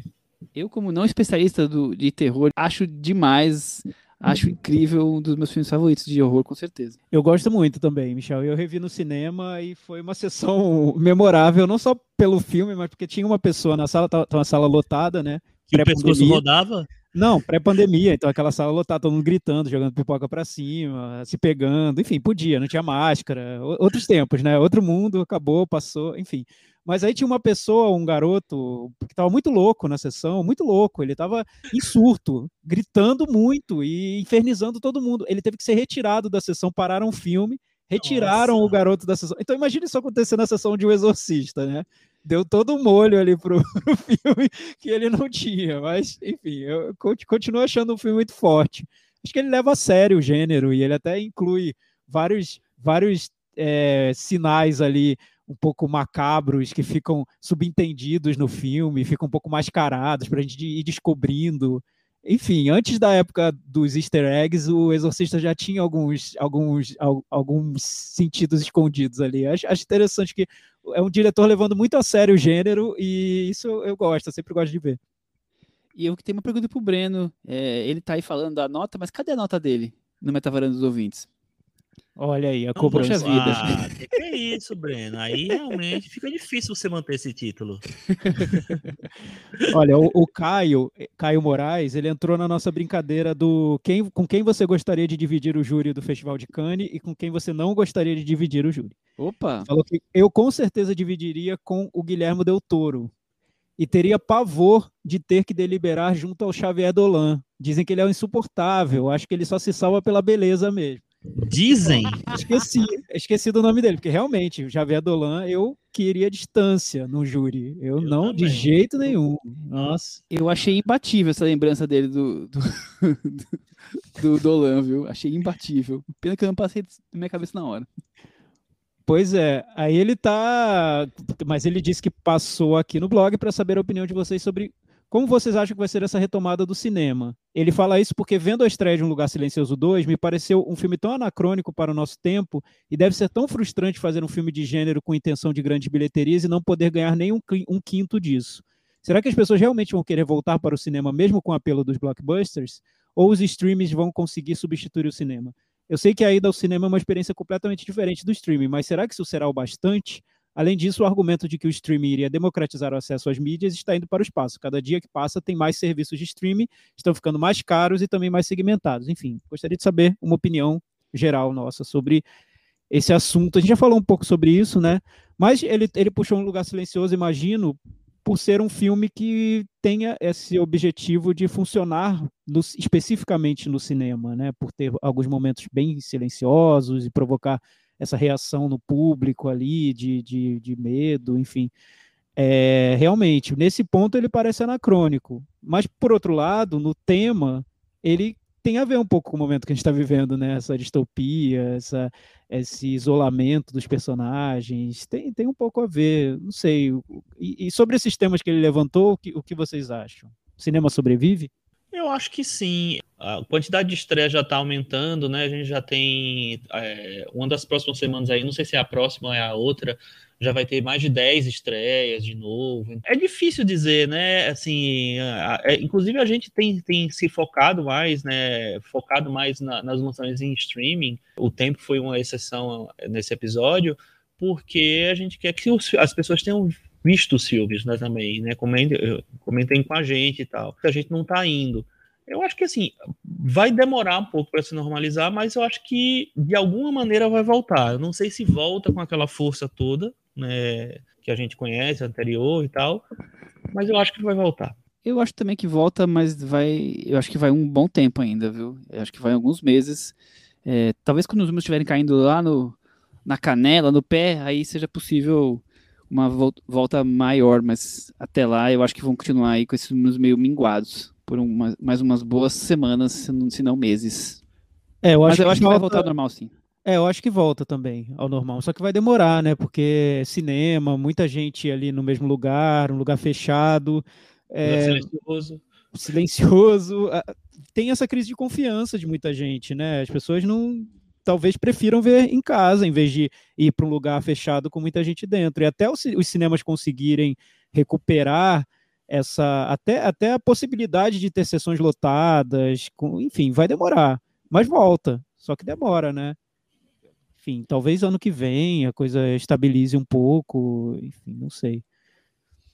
Temos o, um comentário aqui do Vincent Cessering, nosso querido ouvinte. Ele trouxe o tema preferido da varanda depois de Enola Holmes, que é Ted Lasso. Então, ele veio defender a série Ted Lasso. Ele disse o seguinte: Eu acho que a série é muito boa justamente porque sabe das próprias limitações e não tenta se tornar muito mais que isso. Hum, Vincent, esse argumento, hein? Muito bom, safadinho esse argumento, mas vamos lá. É sabe das próprias limitações e não tenta se tornar muito mais que isso. Acho injusta a comparação com Friends, que era só. Eu, fi, eu fiz na, na brincadeira, foi para provocar mesmo, mas que era só uma máquina de seguir fórmula, que perdeu um pouco da autenticidade que tinha logo na primeira temporada. Num cenário televisivo em que as comédias estão há 10 anos tentando ser o novo The Office, eu acho que essa é uma grata surpresa. Entendo que tenha muito barulho em volta, mas acredito que muito se deva à, careça, à carência pandêmica da nossa vi vida e também ao carisma do Jason Sudeikis, de moletom tie-dye com uma vibe de divórcio recente no último Golden Globes. Enfim, às vezes eu acho que tudo que a TV estava precisando era de uma série boba com um personagem ingênuo como protagonista. Ted Lasso é puro para nós? Não, não entendi essa pergunta. Enfim, mas é isso mesmo, eu concordo com ele. É uma série, é isso, é tudo isso que ele falou. Só que eu colocaria um tom mais negativo, mas é tudo isso que ele falou. é uma série simples, não tem nenhuma ambição, a gente já viu mil vezes igual, etc. Aliás, ele falou sobre Friends, que eu, que eu trouxe essa comparação que para muita gente é uma ofensa hoje, porque Friends hoje é mais odiada que amada. Eu recomendo que vocês vejam, para quem gosta de série, de televisão, o especial de Friends que saiu na HBO Max. Enfim, eu tô longe de ser fã de Friends, mas esse especial é legal por mostrar tanto o fenômeno que foi a série, e foi um fenômeno realmente, eu tava lá, é, quanto os bastidores das produções. Tem um momento que eu achei muito legal, que eles mostram que num período ali da série, eles decidiram fazer as gravações ao vivo, com plateia. Ao vivo não, com plateia, e, e depois eles editavam, montavam e tudo. Mas aí tinha um time de roteiristas que se reunia na beira do palco e quando os, o, a série tinha uma piada que não era muito boa e a plateia não reagia muito bem, o time de roteiristas, sei lá, coloca uns 15 roteiristas aí, se reuniam todos e reescreviam a cena que era refeita ali na hora com uma piada melhor. E tem algumas dessas cenas no, no documentário, então vale a pena ver. Bem interessante. Interessante isso, hein? É, ou, outros tempos, né? Mas e aí, vocês gostaram do comentário dele sobre Ted Lasso? Chico, você chegou a ver Ted Lasso? Not yet. Eu Em vi breve. O, eu vi o segundo episódio dessa temporada, me diverti. A- a- acho que ainda está do tamanho que era, mas vem, vem um prenúncio aí de vamos ver o que, que vai acontecer, se nós vamos conseguir manter isso aí. V- vamos, observar. Vamos observar. Eu, eu também acho que é- é- ela foi alçada a um lugar. Silencioso. é, a um lugar bem barulhento, na verdade, por causa da pandemia, por causa de carência de carência generalizada de lançamentos, emocional, de tudo. E, e- e é isso, ela, ela vem falar, ela vem tocar no emocional mesmo, né? Ela- o assunto dela, ela, ela se traveste dessa série ah, do inusitado, o cara que vai ser técnico de futebol, sendo que ele só entende futebol americano. Mas o coração dela é ser esse coração de mãe mesmo. Exatamente. E- Eu, eu concordo. então eu acho que ela vem, assim, chegou na é, a coisa certa na hora certa. Então ela ganhou uma, uma dimensão que eu acho que ela não tem mesmo. Ela é para ser é para ser mais simples e as pessoas estão elevando, a, talvez. Mas tudo bem.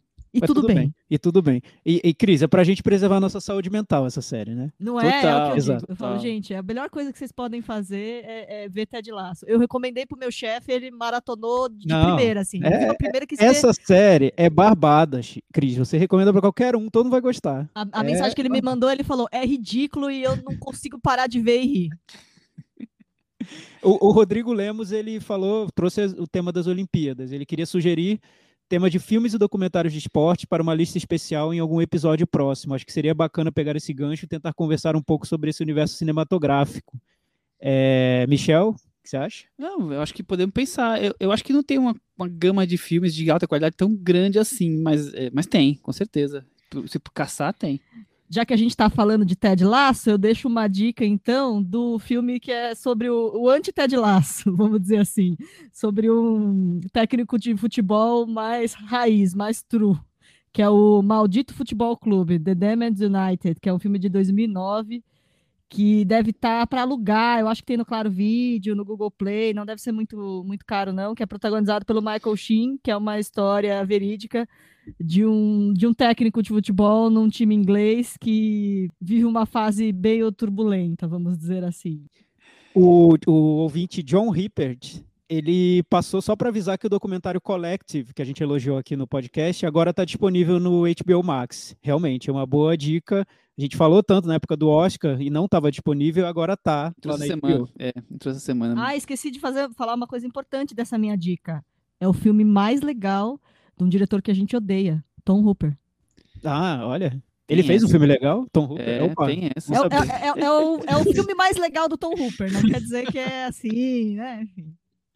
O, o Leonardo perguntou também, o Leonardo Augusto perguntou sobre série, já que a gente está falando também sobre série, e perguntou se eu consegui terminar de assistir a série Lisa Story. Eu lembro que aqui no, no podcast eu falei que eu tinha começado, porque é uma série que tem muito a ver com o nosso podcast. É dirigida pelo Pablo Larraín, né, o nosso querido diretor de Jack e tantos outros filmes, Neruda, e inspirado no Stephen King, com um roteiro escrito pelo Stephen King. Aliás, eu acho que esse é o grande erro, ter deixado o Stephen King escrever roteiro, porque aí ele não consegue. Ele consegue os livros, mas os roteiros geralmente não. Então, Leonardo, eu, eu terminei. Não sei se felizmente ou infelizmente, né? Porque foi difícil, foi um- um- uma tortura para mim mesmo. Achei bem equivocada a série. O, o roteiro acho que é o grande problema, porque uma coisa é você construir um universo de fantasia num livro, né, usando recursos de literatura, e o Stephen King faz isso muito bem, com o pé nas costas ele faz. Só que levar isso para a TV, levar isso para a imagem, aí são outros, nem diria outros 500, são outros 1.500, né, outros 500 mil, porque é muito complicado, muito difícil. Para ficar ridículo é um pulo, e eu acho que essa série fica no ridículo mesmo, infelizmente, poderia ter sido bem melhor. É, Eu abandonei, sinceramente. Fez bem, Michel. No Abandonei. final eles ainda explicam, mas a gente nem queria saber, né, a explicação, mas ainda explicam, mas tá. Quem quiser Não saber. sei, se, não sei se volta um dia, vamos ver. Para finalizar, no Twitter, o Rony O Reis escreveu o seguinte: enquanto o primeiro lugar silencioso trouxe um frescor no gênero, o segundo parece ter escolhido a emulação do game The Last of Us, com vários temas idênticos: dupla adulto, menina gangue humanas mais perigosas que monstros ou lugares abandonados onde se coleta itens. Como a gente não é gamer, acho que a gente não é. consegue pegar essa referência, Rony, mas é, a gente falou bastante do filme, né? E, e, é isso, é, um, é muito parecido com o anterior, né? Não, não, não avança. Michel, só faltou um comentário que é do Carlos Lira, senão ele me mata. Ah, por favor, Carlos Ele Lira, falou né? sobre o Lugar Silencioso 2, rapidinho. É, é mais Esse uma pessoa do. Como é que é? O Varanda. Varanda Verso. Não, Varanda Cinema Uni... Cinematic VCU. Universe. É, então, ainda que tenha bons momentos, incomodou-me o fato do. Ele falou sobre o Lugar Silencioso 2. Incomodou-me o fato do Krasinski ter se acomodado na invenção da mitologia. Não somente isso, ele joga o tempo todo no seguro e por isso a história não anda. É um, um comentário parecido com, com a nossa opinião, né? De que o filme fica ali no, no mesmo lugar. Acho que o Carlos Lira finalizou com chave de ouro aí o resumo do que a gente falou no episódio passado. Eu preferia um prequel. Olha, eu também fiquei pensando que acho que sim. Acho que um prequel ia ser bem legal por, por aquela primeira cena, né, Exato, Chico? exatamente. John Krasinski, cara. John, John Krasinski é, é o cara. É isso então, né, gente? Até é semana que vem. Tchau. Tchau. Tchau.